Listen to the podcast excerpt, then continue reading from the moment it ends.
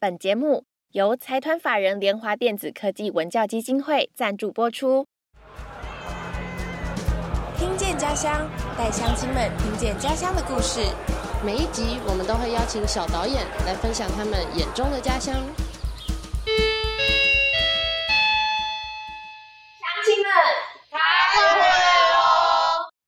上一集呢，我们采访了南光国小，然后请南光国小的小导演们跟我们分享他们拍摄九白色的故事，还有拍摄甘苦茶，对他们跟我们分享超多幕后花絮，有有好玩的，也有困难的。反正我们听说他们跟泥很有渊源，对对对，他们跟泥土呢非常的有缘分。那这一集我们要讲些什么呢？这一集呢，我们会跟南光国小的六位小导演们更深入的聊一下他们参加看见家乡计划，呃，有什么感想啊，收获，有没有学到什么东西，或者是对于自己的家乡有什么不同的感觉？啊，我听说他们都是现在都六年，你们本来是都对制作影片有兴趣吗？为什么会想要参加看见家乡计划呢？哎，那时候我们做科展做到一半啊，然后老师就跟我们讲说有这个计划，然后我们也不知道这计划要干嘛，然后就被拉来参加。很诚实，所以你们后来在参加之前有搞清楚你们要做什么？感觉就是老师好像就跟我们讲说要拍家乡纪录片呢，啊，然后就想说好啊，然后就来了。哦，那后来呢？后来真正参加之后，你们觉得跟你们一开始期望的有什么不一样吗？就是一开始的时候，我就是觉得就只是拿相机录影，然后后置剪辑。因为老师在带我们做科展的时候，也有就是制作影片，觉得有经验的可能会很简单。然后想说这次的活动也是。比较稀有少见，抢限量上的概念。哦，看到别人在排队，就是跟跟着排着排就对。所以后来参加这个营队之后，你们觉得是满意的吗？他们有没有就是这个限量品到底有没有满足？有没有达到你的期待？还是说你觉得有一点责任有点重大？你上一集不是有说你学这些东西觉得？压力好大，大了压力也会大。你会不会觉得啊，有点失望，有点累，想要退出之类的？会累，压力会大，但是学到的东西和这个过程还是蛮好玩的。我想听一下玉书讲一下，就是因为我们刚刚在彩排的时候，玉书其实有说他是桌球队的，然后桌球队的一些比赛跟练习时间，其实会很常跟看见家乡的活动时间冲突到。你是怎么去调试自己这部分的心情？大赛的话，应该是比较少冲突到，就是小比赛那种出去练习的，会比较常冲突。所以如果一些你小比赛你就没有办法去的话，你来参加看你家乡领队，你觉得是值得的？就是反正老师说不能请假，然后就来。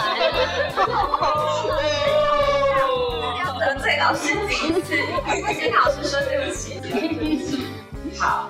那我想要先请云画帮我讲一下，嗯，因为刚刚你也有提到说，就是参加看见家乡，其实对于你们要做很多心境上面的取舍，就是除了除了玉书他有桌球队之外，其他的小导演他们其实自己有很多的活动。那云画可不可以也帮我们讲一下，就是你参加看见家乡，嗯之后，感觉因为其实除了玉书他桌球队之外。呃，其他的小导演们，他们也平常也都非常的忙碌，有很多的活动。云花到底是怎么面对这样子的取舍？像我是早班要排舞的时候，如果没有办法到场的话，我就不能参与那一场表演。但是我还是会选择来看见家乡，因为我觉得这是我比较没有接触过的东西，就会想要来这里学习。然后其他同学也是。牺牲了很多活动，空出那些时间，然后来参加。哦，了解。那因为我们看见家乡这个计划主要的目的，就是希望大家可以透过拍片，然后更了解自己的家乡嘛。现在我们就要来做一个超级大对比，就是呢，你们觉得，你们先来评分一下，自己在参加看见家乡之前，对于你自己的家乡。了解程度有多少？我们从一到十分来打分。从俊彦开始好了。一开始是零分，完全不了解吗？对，好，可能一分吧。一分。呃，应该是一分，呃，零分。一分，大家都很低耶。对，好，我们马上再来看看，你们觉得你们拍完这个片，采访了很多人，拍了很多家乡的故事之后，你们对于家乡的了解有几分？九分，九分，九分，也九分，大跃进。好，也九分，九分。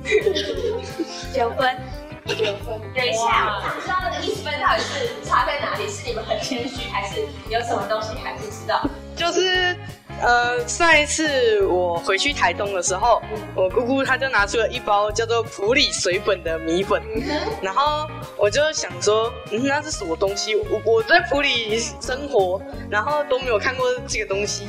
然后我姑姑她就说，啊，这就从你们普里的代购商买来的，所以这这这让我的心中产生一个。啊，普里水粉到底哪来的？是是新竹飘过来的，是不是？还是新竹买回来，然后换个包装再卖出去普里水粉？所以水粉是米粉吗？它就是跟米粉同一类的东西。所以他们现在每个人都觉得自己是九分，就只是因为他们不知道普里水粉。对，但是我们两个也没有办法解答这个水粉到底是怎么回事。哎，如果有那个各位相亲有那个水粉大师，也水粉专家，可以留言解答一下，到底为什么湖里会有水粉？因为小导演们没有在湖里看过。没有看过有人在晒米粉的，都是种田什么的，对茭白笋，不然就是香菇啊，就没有，就是没有人在晒水粉，对啊我也不知道那什么。然后在一些名产店里面，居然就可以看到普里水粉。嗯，水粉的疑惑很困扰他们蛮久的感觉。你们明天如果再参加一次，你们就针对这个普里水粉去去拍片，然后就可以认识你们，人永远有进步的空间，没有关系，我们就九分就好了，不要不要太满，永远让自己有一个可以进步的空间。那我想再问一下巧轩，你刚刚原本是一分一分，那后来为什么会变九分？你觉得这这之间到底经历了什么，让你从对家乡了解从一分变成九分？因为我们会要做简报，然后有很多事情都是不懂的，所以我们会上网查。还像那些关于脚白笋的事，我们也会去问阿公跟阿妈。所以就是为了要拍出呃家乡的故事的这个影片，你就会去做很多的准备，然后在准备的过程中，你就会对家乡有更多的了解。棒嘞，这就是看见家乡的目的。好，超级感人。好，我觉得营队里面其实有很多课程，虽然我们都很不了解他们每一个人的家乡，但是我们都会带他们去做一些练习啊，比如说去找家乡故事啊，或者是拍空拍啊、交流的课啊。对，那你们每个人最喜欢什么课？可以跟大家轮流分享一下。好，每个人都讲，来俊彦你先。我觉得是剪接课，剪接课，我觉得是空拍课，我也觉得是空拍，我觉得是剪接。我最喜欢空拍。我觉得是空拍。哇，空拍课大受好评哎。空拍课跟剪接课特别有人气。对对对，为什么大家都这么喜欢空拍课？来，云浩跟巧轩跟我们分享一下，你们俩都喜欢空拍。因为我们觉得空拍是在我们生活中比较少有机会接触到的东西，然后也学到一个大部分的人都不会的技能。哦，他的意思就是说，这是限量的，限量商品。刚刚博成是不是有说你最喜欢？剪接，我一开始在接触剪接这方面，是因为用手机去剪接，然后来上看见家乡之后啊，我就接触了电脑剪接，然后原本自己就会用对用手机，然后我用手机剪接跟电脑剪接，就是会感觉踏入一个新领域的感觉，是变好。就是手机剪接有手机的好处，但是电脑剪接又有电脑的好处，像是因为电脑剪接它打字可以更快，对，而且用滑鼠其实是可以剪得更精细。对对啊，我都不知道到底用那个手指在荧幕上面到底要怎么按键。很粗的人就一直在划那个零点几秒，就一直这很难哎。然后用手剪的话，就是它可以调一些关键帧，就是你在几毫秒，然后去动到哪里，动到哪里这样子。我觉得现在已经越来越专业大家说很专业的名词哎。采访到这边，先休息一下，接下来是 B 头的 Podcast 小教室。各位同学们好，我是 V 头大叔。今天要来跟你分享的 Podcast 小教室是如何决定你的节目的频率。不知道大家有没有注意到呢？Podcast 节目啊，有的节目哦，每天都在更新呢。那有的节目呢，一个礼拜更新一次。那也有的节目呢，诶，很久很久才会更新一集。不知道你会比较喜欢哪一种更新的频率跟方式呢？今天 B 头大叔要来跟大家分享，其实啊，他们有一个标准答案哦。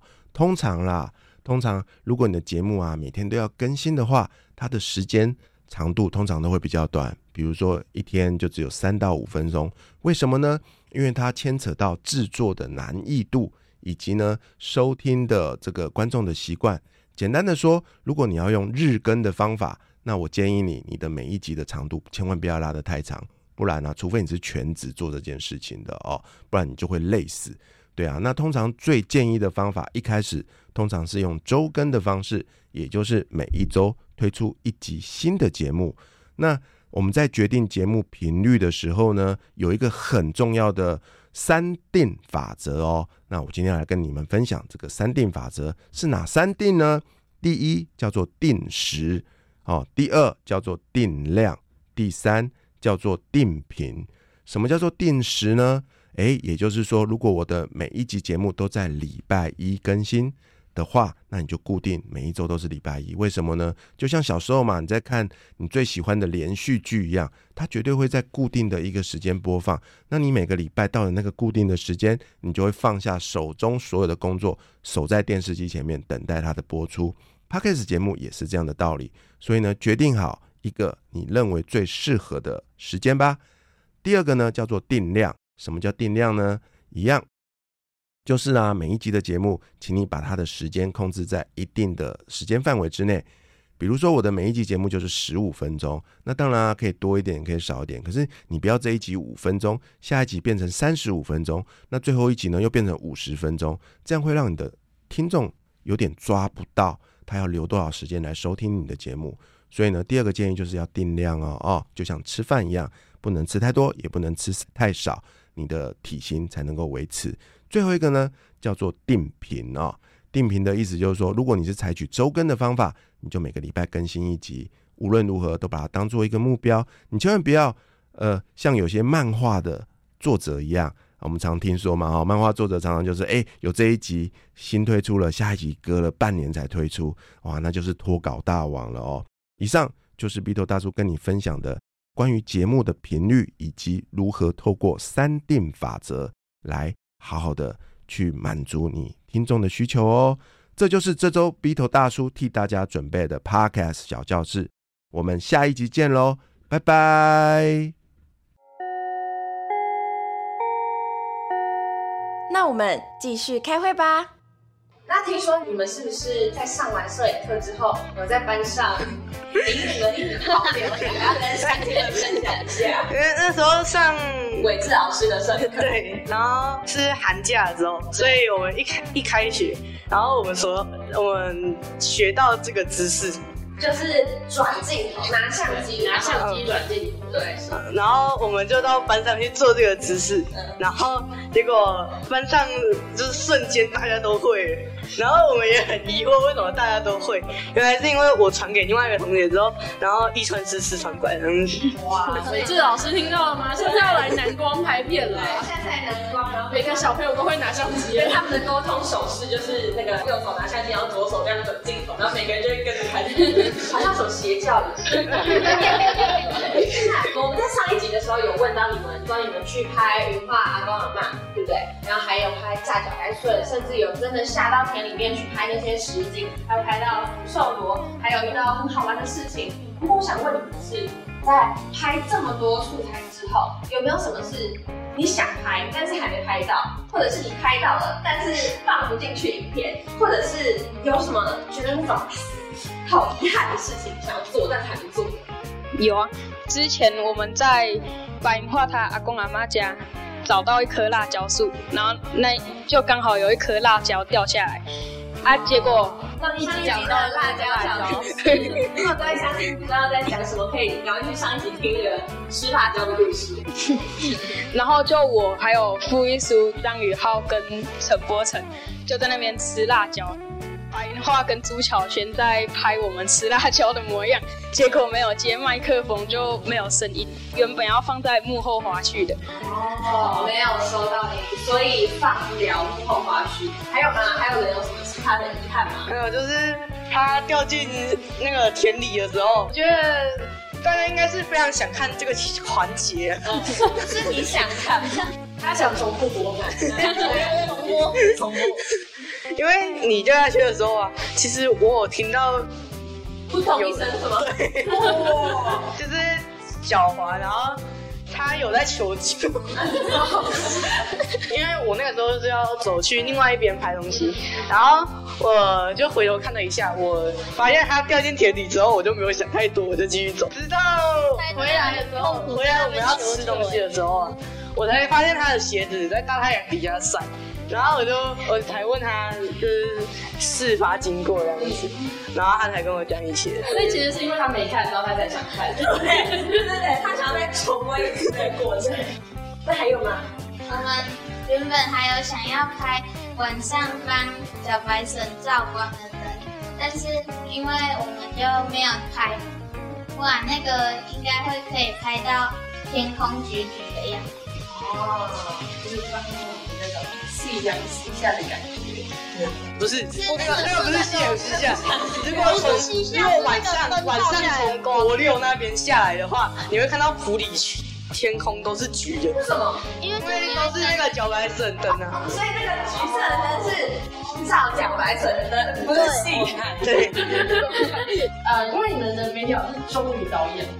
那我听说你们刚刚都跟我们讲说，终于导演一开始打消你们很多很多东西，可以跟我们分享一下这个故事。因为我们一开始拍影片的时候，就是对任何东西都很不熟悉，就是终于刚在看我们素材影片的时候就狂打枪，呃，这个不行，那个不行，都转换，然后买买全部都好问题。你们是拍一一天还是半？拍半天，然后呢，所有素材都可以用。没有全部的素材里面，大概只有两三个可以用。而且那两三部还是其中里面几秒几秒可以用。对，那种终于导演真的严格。那你们后来的每一次都还是这样被打枪？后来就是大概十支影片有呃一两一两支会被打枪而已。可以合格的影片素材越来越多，对，代表你们有进步。对啊，这代表他们真的有越拍越好。对，那我看到你们的老师其实也非常用心的在带你，然后很关心，对，他们还帮你找，帮你们找就是这个很难得参加台电节这样的机会。那想问，就是你们学校老师平常都是怎么引导，或是有帮助过你们什么？有啊，就是在剪接的时候啊，可能我们做的有一些动作太复杂，他会告诉我们。就是怎么样做会比较简单，像是字幕的部分，就是他叫你全部都把它弄好之后，再去挑挑你要的，然后分到片段里面。哦，老师会教你剪。嗯。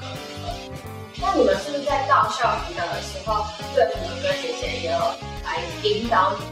他们都是怎么怎么引导你们去拍片或是发想你的主题？就是他们会用我们。开始就是已经先拍好了素材，然后告诉我们这里哪哪样可以更好，哪样可以更好，然后下一次我们出去拍的时候再将这些细节再加进去。哦，会带你们做检讨，嗯，回顾今天所拍的影片，然后直接带你们实际看，说哪个地方要改进，哪个地方可以保留，嗯，这样你们就会越来越进步。那最后就是想问你们。你们的媒体老师、综艺导演，还有你们学校老师跟各组哥哥姐姐都帮你们这么多的忙，那你们有没有什么话想对他们说的？谢谢队服，还有老师，还有综艺导演。干嘛突然变那么害羞？超害羞，笑很大声嘛。还有吗？你还有什么话想对他们说？感谢他们，然后就是让我们从一个不知道如何拍一部片，然后。到现在，我们都把片剪好、剪出来了，让我们从错误中学习。对，然后带我们从我们什么都不知道，然后他们愿意花时间，然后去让我们其实了解每一每一样东西。哦，懂懂懂，因为其实我今天这样采访你们下来，我自己听你们口述你们的成长，我都觉得很感动，何况是一路上陪着你们的老师，然后各位导演还有对，所以我觉得他们一定也感受得到，然后也看得见你们的成长。对，这一年来，我相信他们应该是成长了蛮多，所以才会让中午导演从力量开始走一点点到后面我都可以这种。对，没错。那今天就非常谢谢六位来自南方国小的小导演们，非常那今天的时间也差不多了，今天的社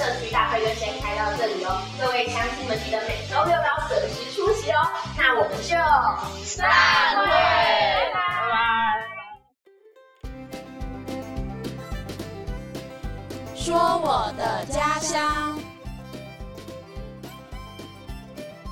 今天呢，说我的家乡邀请到了南投埔里南光国小的新田老师，他也要来跟我们分享一下南投埔里的故事哦。那我们欢迎新田老师。嗨，大家好。那我今天想要分享的是埔里的另外一个别称，它其实之前叫做纸的故乡。那因为有名的是手工纸的部分。那早期的话，其实以生产宣纸和棉纸出名，它其实是在出口给日本的皇室使用。所以在全盛时期的时候，普里这个小小的地方就有多达五十多间的纸厂。哇，纸厂哎！老师刚刚有跟我们讲说，为什么普里会这么适合造纸，是因为普里水的关系。对，除了气候之外，水的部分就比较不会。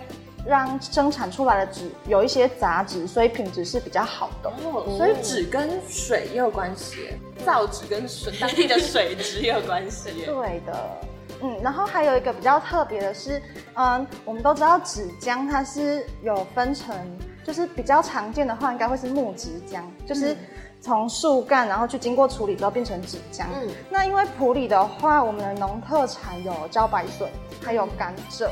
然后之前就有在想说，哇，那生产这些农作物可能会有一些农作物产生的一些不必要的农农业的废弃物，像是甘蔗的渣或者是茭白笋的壳。嗯，那要怎么处理呢？它如果不处理的话，会变成一堆有点像那个废弃物这样。